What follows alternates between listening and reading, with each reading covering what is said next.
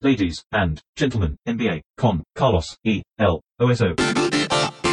Señoras y señores, bienvenidos a otro episodio de Vera Básquet, el primero después de unas vacaciones eh, que me tomé yo en realidad, eh, no, no les voy a mentir, eh, me fui de vacaciones, desaparecí del mundo y estoy volviendo, así que tengo algunas cosas para hablar con Martino Simani, que es quien está enfrente mío en este momento, por suerte, ¿no? Porque si tuviera para hablar cosas con Martino Simani, estuviera el hermano, por ejemplo, si estuviera el osito, si estuviera Joaquín, eh, sería un poco incómodo. ¿Cómo estás, Soso? Ah, sea, también le encanta la NBA, también podrías tener una conversación perfecta con él, pero. Definitivamente, pero las cosas que tengo para hablar las tengo para hablar contigo. Bueno, por eso es, personal, está es bien, personal, no, no, es está bien, está muy contento, muy contento de estar de vuelta. Eh, algunas vacaciones también nos tomamos nosotros, ¿eh? Sí, no, tomaste. No fuiste, no fuiste el único. Tuviste que tres días. Eh, sí, un fin de semana hermoso.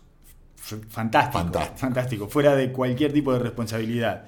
Entonces, tengo que, eh, por, lo, por lo pronto, asumir una situación, es- necesitamos asumir una situación y hablar un poco al respecto.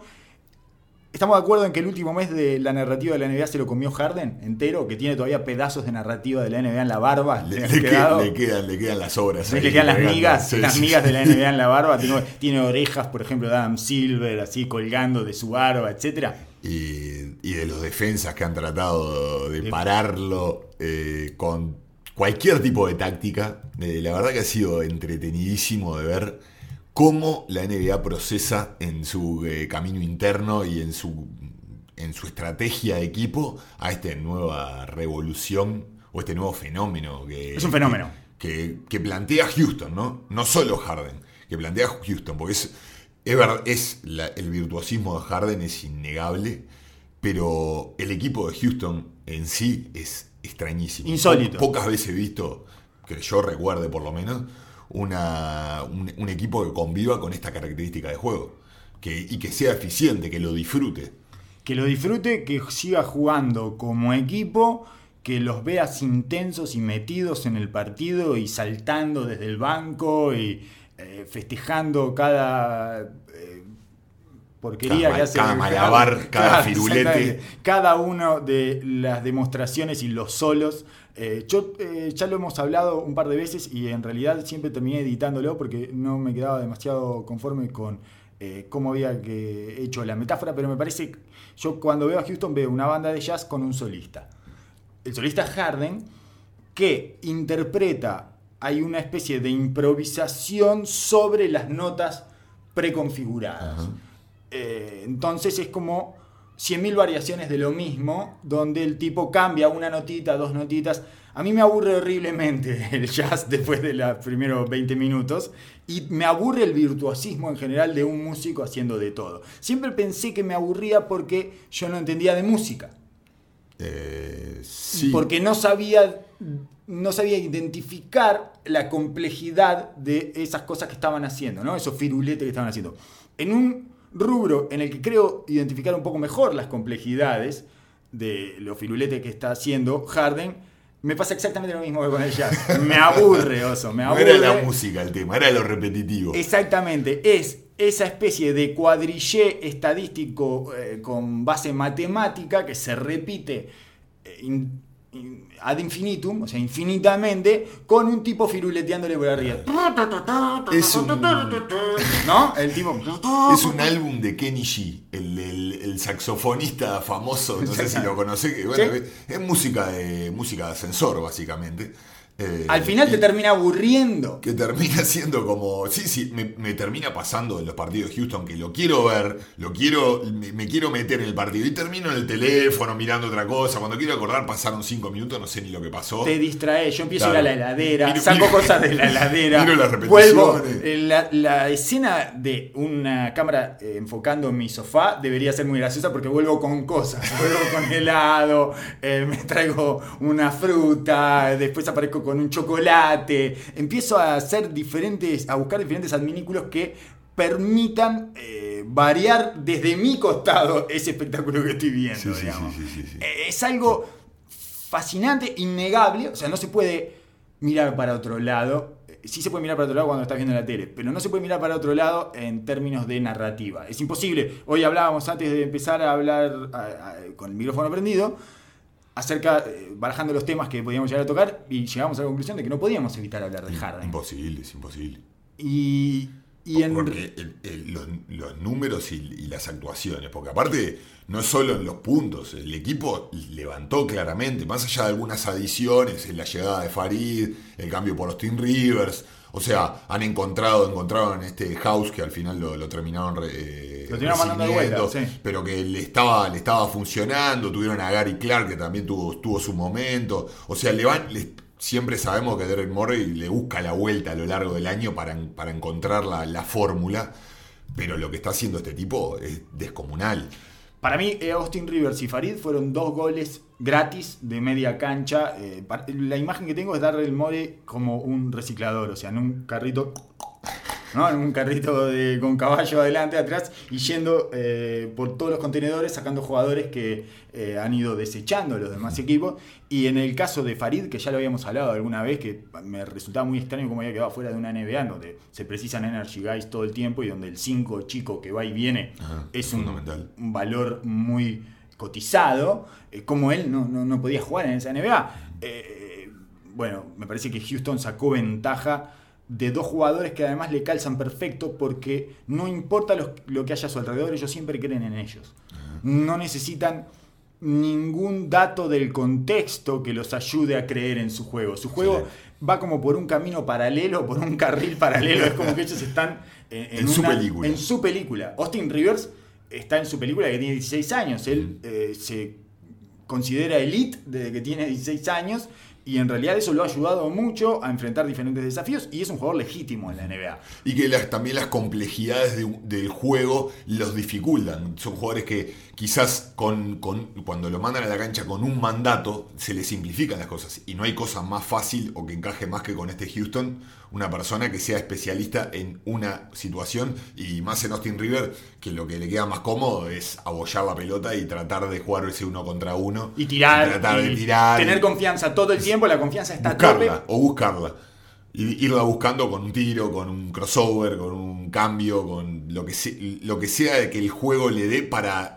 alimentar esa, esa confianza que él ya tiene en sí mismo. La mayor virtud de Austin Rivers es que no le tiene miedo a nada. Claro. Y entonces es genial para esta situación porque con muy poco él retoma esa confianza y la pone a tope con muy poquito, con una bandeja, una pelota robada, lo que sea. Y bueno, tiene un ladero Harden para dársela cada seis ataques y faltando tres segundos de posesión es decir, bueno, dale, Seguro. eh, más, más en un equipo que ahora está sin Chris Paul, Bueno, ¿no? que hablar. necesitaba una persona más que asumiera un poco ese rol cuando Harden se toma las posiciones de descanso. Le saca también un poco de carga a Eric Gordon, que era el otro, la única persona que podía picar la pelota, la única persona que podía dar más de dos piques en Houston, además de Harden, que no puede dar menos de dos piques, nunca, o sea, es al revés, era eh, Eric Gordon, y ahora pues, por lo pronto suman a Austin Rivers. Y Farid, para el caso, es un 5 clásico para Houston, para lo que propone Houston, que es un 5 que no necesite tocar la pelota y que vaya y venga y más o menos Es un acompañe. mini capela. O un mini Montre Harrell, que ahora está Claro. en los Clippers. Es un Montre Harrell que rinde menos que Montre Harrell, pero más o menos lo mismo que rendía Montre Harrell cuando estaba Sí. en. de Harden me parece que Houston. tiene, tiene muchísimo más armas una vez que recibe la pelota para terminar. Pero en Eh, Houston no la usaban. No, no, no lo usaban eh, lo más mínimo. O sea, jugaba prácticamente 3 minutos, 4 minutos. eh, y por en situaciones de extrema necesidad. Nunca, nunca le dieron siquiera la chance, la poca No. chance que tuvo. Eh, Era cuando no demostrar- estaba Nené Es- y Exacto, exacto. 7-8 minutos. No era, más. no era parte de la rotación. Entonces, ante esta eh, soledad con nuevos artistas invitados, por eso insisto además en lo del solista de jazz, porque le van cambiando los músicos de sesión atrás, y para él sigue siendo lo mismo, no cambia nada, y tenemos a Harden eh, en un nivel superlativo, tocando solos, haciendo solos interminables, que en los últimos 15 partidos, 17 partidos, en realidad, que es desde que se lesionó Chris Paul, desde que cayó Chris Paul, si empezamos a tomar ese registro como eh, la, etapa en la que se desboca completamente este solo de, de Harden que tiene, eh, al tener esa referencia, digamos que hay como una necesidad también, ¿no? Houston tenía la necesidad de que él llevara esto al extremo y es ese en el estado en el que estuvo en el último mes y medio y está promediando 44 puntos por partido. A eso quería llegar. Descu- descubrieron la fórmula y bueno, eh, creo que ya la, ya la habían buscado. Sí. Pero me parece interesantísimo eh, como planteamiento general, ¿no? De, de convivencia de un equipo. eh, Lo que pesa para un jugador la pérdida del miedo y del desconocimiento grupal prácticamente, que va contra todas las normas de lo que es el básquetbol, el básquetbol como deporte, que siempre uno está pregonando por el, el juego en equipo, que por la toquen todos. Que, que haya, que solo puede haber un compromiso si todos tocan la pelota, porque la pelota es algo importantísimo. Es muy difícil que cuatro jugadores estén comprometidos en las instancias del juego si no la tocan, si no la agarran. Claro. Necesitas agarrar la pelota. Sí, y también eh, el- el- la, la presión del minimalismo, ¿no? Del, del- del quitar complejidad a acciones. Creo que simplifica, la, simplifica el juego para muchos, inclusive para las lecturas que tiene que hacer él como jugador. El hecho de perder no solo la complejidad del juego, sino de concentrarse en extremo en ese uno contra uno. Sí, sí, porque ya no hay ni pick and roll. Estamos Nada. hablando de nada, de que la agarra él y es uno contra uno aclarado, se van todos a su lugar, sabiendo que en el 70% de los casos no la van a tocar. Y aparte, en- dentro del uno contra uno, la- las lecturas ya empiezan a ser mucho más sencillas una vez que las repetís 20, 30 veces. Empezás a trabajar en específicamente movimientos puntuales y muchas veces hablamos de la progresión de, un, de, de una acción. Las armas que se dan y las lecturas que tiene un jugador ofensivo o defensivo a raíz de lo que genera un movimiento específico. Él tiene un movimiento claro El tiene step back three, el por step- ejemplo. El step back three y tiene el crossover a, a destiempo, que es con el que los pasa para la izquierda, ¿no? Porque no, so- no es solo el step back three. Claro. El step back three es una de las armas. Son las dos combinaciones. Es una combinación además porque él pasa para la izquierda con el crossover y el step back three en realidad es hacia la derecha. ¿Por qué, por qué sal- nace el step back three? Porque su, su penetración por mano izquierda es indetenible. Y es tan buen pasador con la izquierda que se le abre todo el juego al resto del equipo. Entonces, ¿qué empezó a hacer el, el- qué empezó a hacer la defensa? Parársele descaradamente a la izquierda. Se le Que es lo sentaban que a la izquierda, Es lo que que la gente piensa de que ahora lo hacen por el step back three. Pero no, el step back three vino a raíz de que la mano izquierda es tan potente que tiene flotadoras, que te saca FAU porque llega hasta el fondo y que logra generar el contacto. Y sobre todo, desata todo el juego de pase. Porque él pasa con la izquierda claramente y tiene la posibilidad de hacer el pase que hablábamos de Don Chicho de Lebron, de A la ponerla esquina. a la esquina Débil. con un, con un rayo láser prácticamente, de tirar el alley-oop. Eso es lo que a, lo- el- a lo- a los equipos eh, les da más pavor, digamos, que se te active, que se te active una ariza, se te activa una ariza. PJ Tucker, el que sea. Sí, sí, sí. sí. Exacto, Eh, que, entonces- que empiecen a meter los triples de la esquina, que empiecen a funcionar eh, como equipo, fundamentalmente. Entonces, ¿qué haces? Lo aislás. Es la- Sí, sí, bueno, que me meta 40 Harden y que me ganen así. Entonces el tipo empezó a perfeccionar ese juego. Ahora con la cantidad de la cantidad de acciones que ha sumado a su repertorio y la eficiencia con la que lo está haciendo, es donde está eh, generando una locura total en los cuerpos técnicos de los otros equipos. Porque la expresión, bueno, que me lo gane él, es, sí, te lo gana Sí, él. te lo gana no vas a creer. En temporada regular, porque empiezo por las, eh, las contraindicaciones que generalmente son señaladas eh, con respecto a este juego de Harden. ¿no? Me pongo un poco en el abogado del diablo y eh, del diablo barbudo y digo, la primera es, eh, pero así no gana un anillo. Bueno, casi nadie gana un anillo. Eso, es- eso para empezar. Mucho menos ganás un anillo si hay un equipo como Golden State enfrente. Claro. Y además estamos en temporada regular. Y lo cierto es que en temporada regular él dio vuelta un pésimo comienzo de los Houston Rockets en un oeste sobrecargado, donde te distraes 4 o 5 partidos y quedás del octavo para abajo, estaba decimosegundo, y lo dio vuelta jugando así, jugando esto, esto mismo, o sea, gana jugando así, es eficiente jugando así. La otra es la de los libres. Ah, pero si no tirara El, el- el- el- el Néstor, Néstor García, un gran entrenador eh, que nos entrenaba, siempre nos decía, hay muchas formas de ganar el básquet, hay muchísimas formas. Y no necesariamente la más linda o la que está por el libro es la que te gana siempre. Y vos tenés que adaptarte a lo que tiene tu equipo. Y claramente ellos encontraron una fórmula. Estuvieron a tres, dos, tres triples que entraran en la- el último partido de la conferencia. Estuvieron a nada de dejar a Golden State afuera de la final de la NBA, que es algo que casi nadie ha podido hacer. Nadie lo ha llevado hasta ese extremo a Golden State, a que Golden State estuviera A este Golden al State. borde del precipicio. Sí, a este Golden State claro, nadie. nadie. De hecho, el, el único campeonato que pierden es eh, anterior a Durant, pero además de una manera anómala, Bastante similar en filosofía a esto. que es sacarlo del básquetbol colectivo, transformar el partido en otra cosa que nada se parece a las ventajas y las fortalezas de Golden State. Entonces, de un lado, porque esto tiene su espejo del otro lado, que es que casi no puede jugar otra cosa que no sea uno contra uno, porque hacen, cambian en todas las cortinas, indirectas y directas, y proponen el mismatch uno contra uno permanentemente. No tienen ningún problema en dejarte a capela colgado con un chiquito en la mitad de la cancha. Entonces, eh, lo que empieza a suceder es que los equipos buscan el mismatch y termina jugando un uno contra uno con la ventaja supuestamente de- dependiendo del defensor. Y aparte ofensivamente, te duerme en el partido. El- el- el- la versión de Pinchala del básquetbol de los 80, del 90, que la agarraba al base y la ponía bajo del brazo, hace exactamente lo mismo. Y empieza a bajar la El intensidad ritmo. del juego y el ritmo de los jugadores, porque ni siquiera los jugadores ofensivos se mueven. Que parte de la energía defensiva se genera en los cambios, en la Sí. comunicación, en el ida y vuelta, en moverte, en un chequeo, en estar Están atento a los cambios.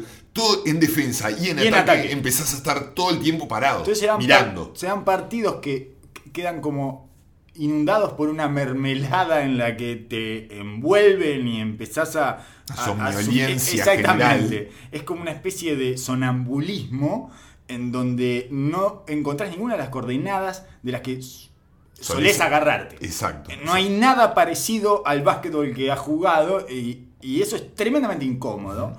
Y no hay otra manera de ganarle a los super equipos como Golden State que incomodarlos hasta el infinito. O sea, llevar la incomodidad lo máximo que puedas. En el caso de Cleveland, lo que hacía era el poste bajo de LeBron machacando y del otro lado piñas. Esto es muy similar. Es del otro lado piñas, pero con cambio permanente. Todo cambio de. Pero el- ese Cleveland que ponía a LeBron de 4 y ponía Cambiaba a mucho. Richard Jefferson y a J.R. Smith, cam- cambiaba mucho. Cambiaba y muchísimo. ponían a Tristan Thompson de 5 y también cambiaban mucho. Terminaban cambiando de indirectas y directas por doquier. Sí, sí. Agarrando las indirectas y cambiando, y agar- porque el cambio necesita que el que va a cambiar agarre al que pone la cortina, porque si no se le va para abajo y le hace el gol de bandeja. Y prácticamente en ofensiva hacían lo mismo, pero con el, el pick que tenía LeBron, lo hacían con el que defendía a Curry y venía a jugar ese pick and roll y lo obligaban a defender la cortina a Curry. Pero prácticamente hacían lo mismo, la pinchaban La- ofensivamente y jugaban esa cortina ahí. La diferencia es que como LeBron es un tipo que tiene el pase primero en la cabeza,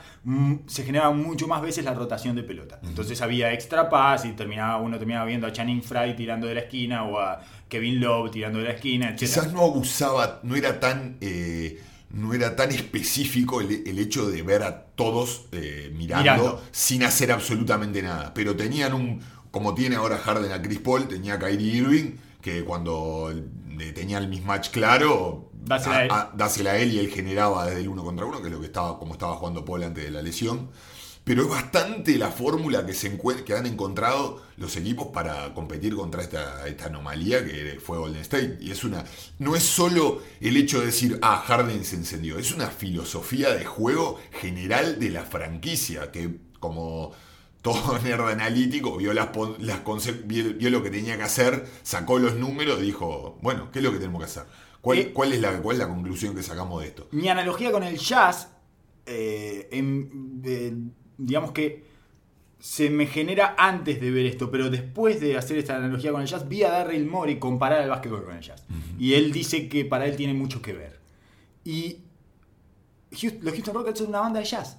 Es eso, es, vamos a repetir esto todo el tiempo, todo el tiempo, todo el tiempo, todo el tiempo, y vamos a dejar que uno se salga eh, de la estadística dentro de los parámetros que le marca la matemática. O sea, es vos, eh, Harden hace lo que él quiera, pero es una improvisación de un solista virtuoso, pero dentro de estas coordenadas estadísticas. Y a eso se dedican y así y están convencidísimos de eso además. Es- ese es el logro más impresionante que consigue, que consigue Harden. Es la el hipnotizar a los jugadores y convencer a toda una franquicia de que lo deje hacer eso.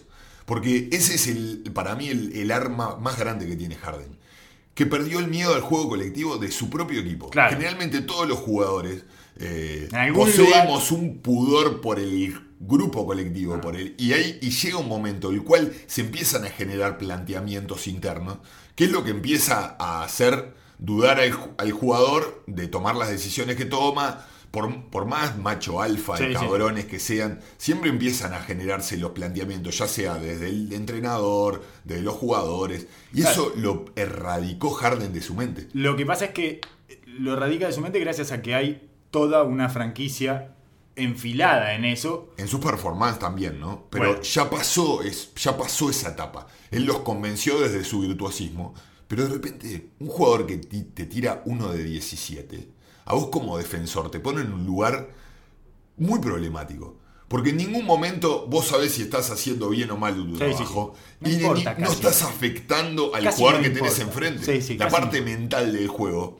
Sabés que no, que Él no sigue influir. ejecutando. Exacto. Sigue y aparte estás condenado a los números, porque de repente llevas 0 de 8 y decís, estoy haciendo el trabajo bien. Pero acá atrás, ¿sabés qué? Te puede meter los siguientes 5. Exacto, y te ganó el partido. Es desesperante. Eh, entonces, eso tiene una contraindicación que en algún momento hablaremos, eh, que es más extensa, porque en realidad es una hipótesis absolutamente liviana de mi parte, que es acerca de cómo afecta a eso tu propio organismo, o sea, el organismo de quien lo está ejecutando. Claro. A mí me parece que te suma en la indolencia al final, porque es, eh, los números se van a acomodar Ajá. solos. Esto es estadístico, yo la voy a seguir tirando para arriba y en un momento va a entrar. Pero en fin, ya le daremos eh, alguna otra oportunidad a la contraparte, a la contracara de esto. Por ahora, los efectos positivos, que es lo que estamos tratando, son innegables. Eh, el despliegue de Harden es innegable. En los últimos 17 partidos después de la caída de Chris Paul promedia 44 puntos con 29 tiros al aro por eh, partido y tiene no hay que mirar el field goal, no miren el porcentaje de field goal porque eso no toma en cuenta la cantidad de triples. Si miramos el effective field goal que toma en cuenta eh, los triples tirados, su, está en el 54%. Y, por ejemplo, la temporada en que Jordan promedió 35 puntos por partido, el field goal, el effective field goal de Jordan era 53-7. Está perfectamente alineado con las gra- los grandes despliegues de la historia de la NBA ofensivos. No tiene ningún, ninguna, ninguna estadística, ningún parámetro que lo aleje y lo ponga en un lugar solitario y diferente a los que han hecho eh, un destrozo ofensivamente. Por supuesto que tiene mucho mejor effective field goal que Alan Iverson. eh, Ni que hablar. eh, entonces, el tipo, claro, lo que pasa es que tira 17 triples por partido. Entonces, erra mucho más. Pero está errando de 3. o sea, sí. cada vez que mete uno, era lo que hablamos, hay un tema matemático, eh, que es cada 6 triples. Eh, es lo mismo meter 2, o sea, tener un 33%, que meter el 50% de 2. O sea, con 6 pelotas tiradas, si las tirás las 6 de 2, tenés que meter el 50% para 6, 6 puntos. Y, eh, con triples te alcanza con 2, o sea, con un 33% y haces los mismos 6 puntos. Sí, sí. No, y aparte hay una parte positiva, entre comillas, dentro de lo que hablamos, que es cuando un equipo no tiene la capacidad ofensiva, que una persona pueda llevar a cabo y absorber esta cantidad Toda de una ofensiva. juego, Es una ofensiva completa él solo. es, es positivo para el equipo. Es, es problemático cuando te pasaba como Westbrook, que tenías un equipo lleno de armas y vos empezás a abarcar posesiones. Claro. Pero cuando el equipo es extremadamente limitado, el, el que él tome tantos tiros termina siendo positivo para los demás. Él, él, sí. Porque crece es su propia confianza y le saca presión a los jugadores que, de menor capacidad. Él es una ofensiva eficiente en sí mismo. Eh, él tiene un promedio, anota eh, casi 120 puntos cada 100 por sesiones. Cuando él está en cancha. Cuando él está en cancha y él solo es eh, 106 cada 100 posiciones, es 1.06 eh, puntos por posesión y es más eficiente que la ofensiva de Milwaukee, por ejemplo. que es una de las defensivas más eficientes. Está entre una de las ofensivas seis- Más, más eficientes de la NBA. Entre las sí, 5 o claramente. 6 ofensivas más eficientes. Sí, sí, sí. Él solo es una ofensiva más eficiente de Literalmente solo, porque aparte no, no recibe asistencias. Él, él- él solo produce sus puntos. Entonces, eh, la eficiencia es incuestionable. La otra, el otro cuestionamiento que se le hace permanentemente es el tema de los libros. Eh, pero tira 15 libros por partido. Cualquier jugador con ese usage y esa cantidad de puntos anotados tira en el rango de un tercio de, en libres de los puntos que anota. Eso es lo mismo que Michael Jordan tiraba 12 libres esa temporada, 13 libres esa temporada de 35 puntos por partido. Es lo que sucede habitualmente.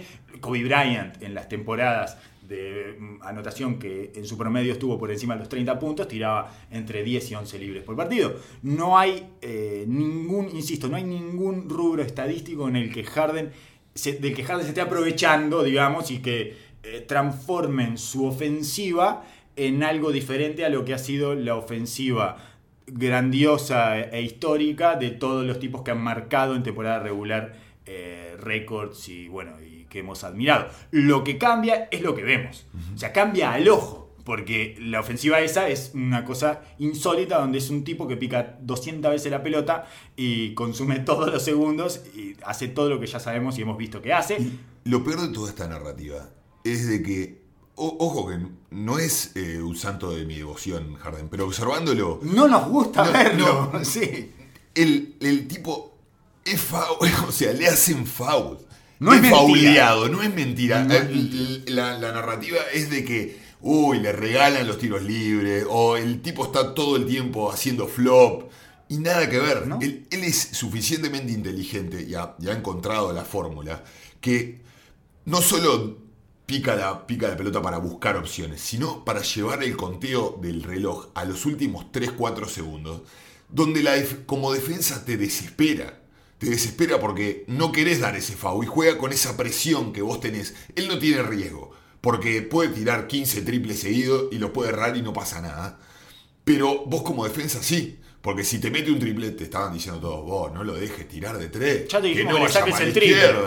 Y no le vayas a hacer foul. Porque no, le vas a dar el foul de tres. Otra vez hiciste foul. Otra, vez. Otra vez. otra vez te tira libre. Juega con ese, ese juego mental, te pone en un nivel de tensión que al final vos como defensa te lleva al, lugar de la desesperación, que tu tendencia es a, a poner la mano, a tratar de contestar el tiro sobre el, sobre el, sobre el reloj. No, y las Da vuelta el juego psicológico de la, de, la defensa y la ofensiva. Claro, la cara de los tipos cuando él los pesca con un full o, es, como, no, no, no, otra vez quedé pegado, otra vez soy el imbécil de esta escena. Es porque te ponen ridículo. Bueno, a, Mende cuando te tira al piso con los crossover, ¿no? Como hizo con Jamal Murray, que tiene 21 años Jamal Murray, ¿eh? No tira al piso a No Whiskey que no se puede parar. Lo tira al piso, llama al Murray. Lo tiró, lo, porque además te descadera. Además es muy. Eh, el crossover que tiene es entre piernas, es endemoniado, realmente endemoniado. No, es, fuertísimo. Es muy, fuerte, además. rápido, entonces cada choque. Te hace doler. No, pero aparte te mueve, literalmente te mueve. Entonces te hace, una vez que te saca esa distancia y tenés que volver ahí donde utiliza sus cambios de ritmo y toda, toda su habilidad con la pelota. Una cosa que he visto que, difícil. Una cosa que he visto que también está haciendo últimamente es ante el paso atrás, cuando se le acercan mucho, les cae con los brazos arriba. O sea que además te pega. Además te pega y debe doler eso. Dos eh, apreciaciones de jugadores, un compañero y un rival que leí. Una es de Austin Rivers que le preguntaron, bueno, cómo se había adaptado, no sé qué, a la llegada a los Houston y la ofensiva. Sí, sí, la ofensiva dice, tenemos cuatro sets. Dice, y después es básicamente más o menos sigan el flujo. Y la otra indicación es córranse del puto lugar donde está Harden y déjenlo atacar. Eso es todo. Y después le preguntaron a Anthony y Anthony dijo, entendió muy bien lo que es nuestra ofensiva. dijo Anthony que es un tipo muy gracioso.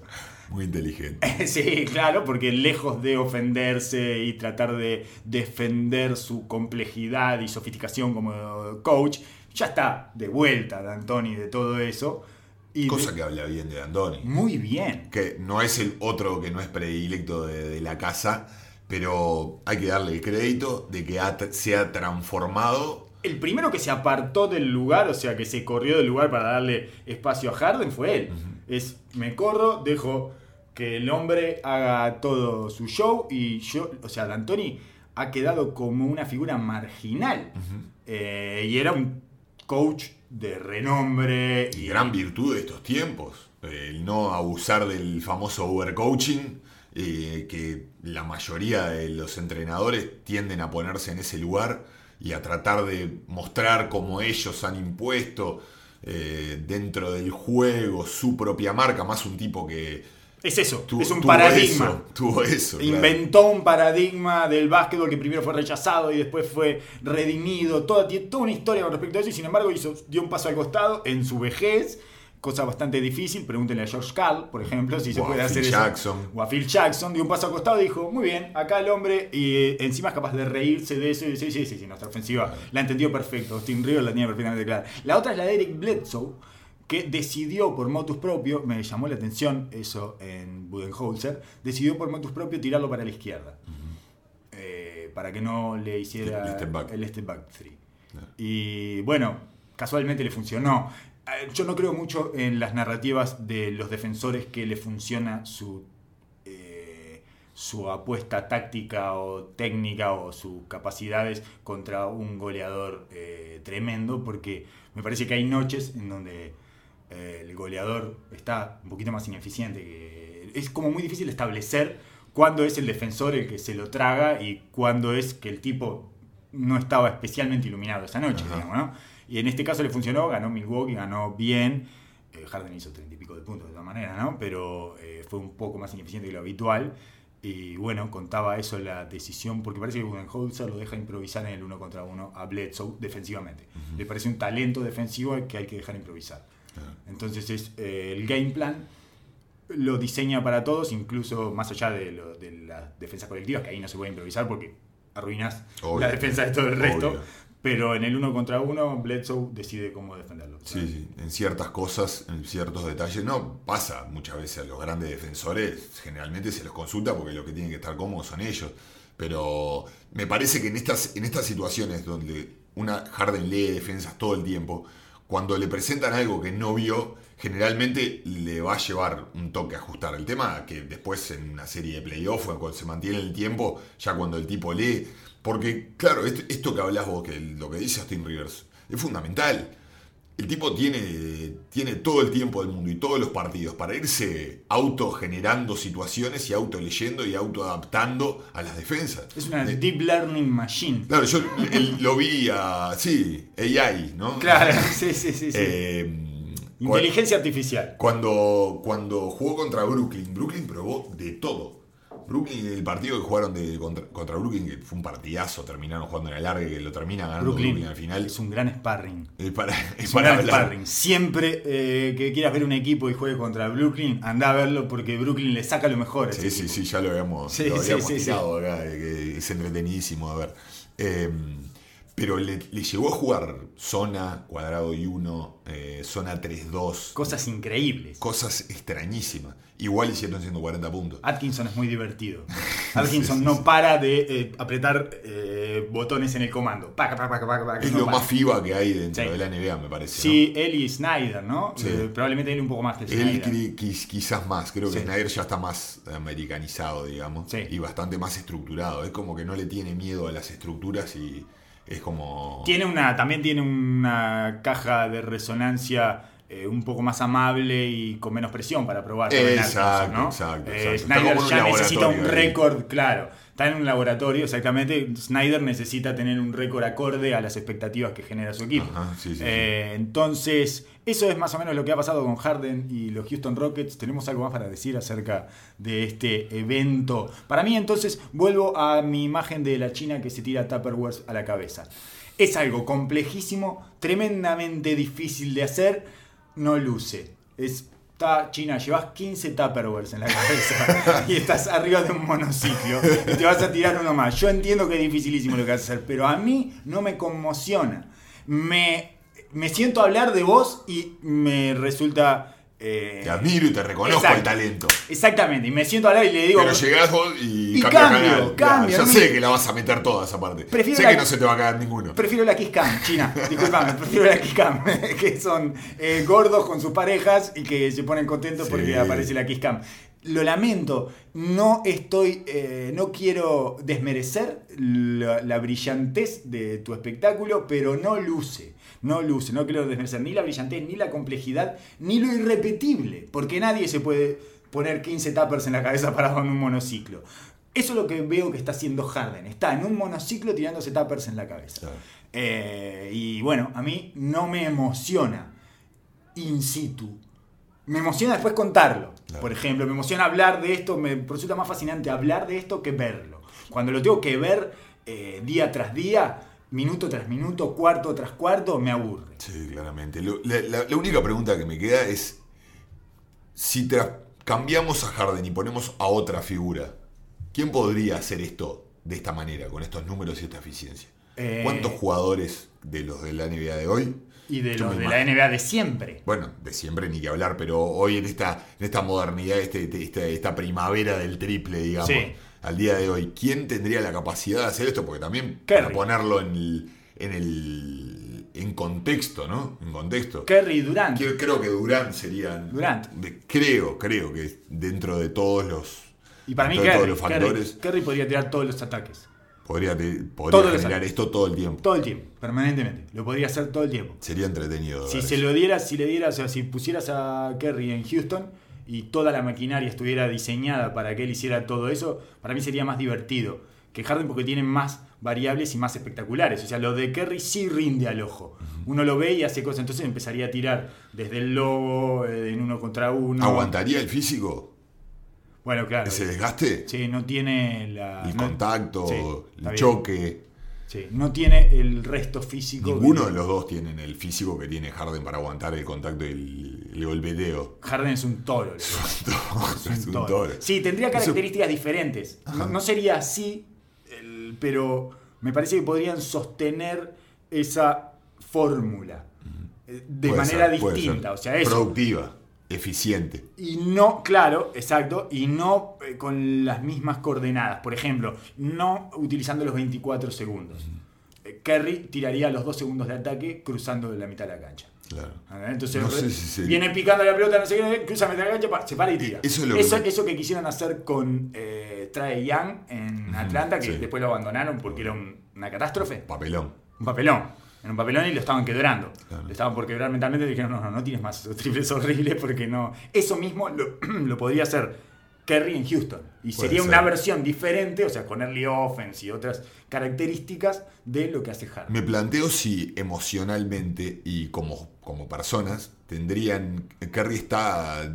Tiene el, tiene el switch para pagar todo el resto y poder No. ser una ofensiva en sí solo y no funcionar en No. grupo. Eso es lo que me también me genera mis dudas. Él precisa la felicidad colectiva.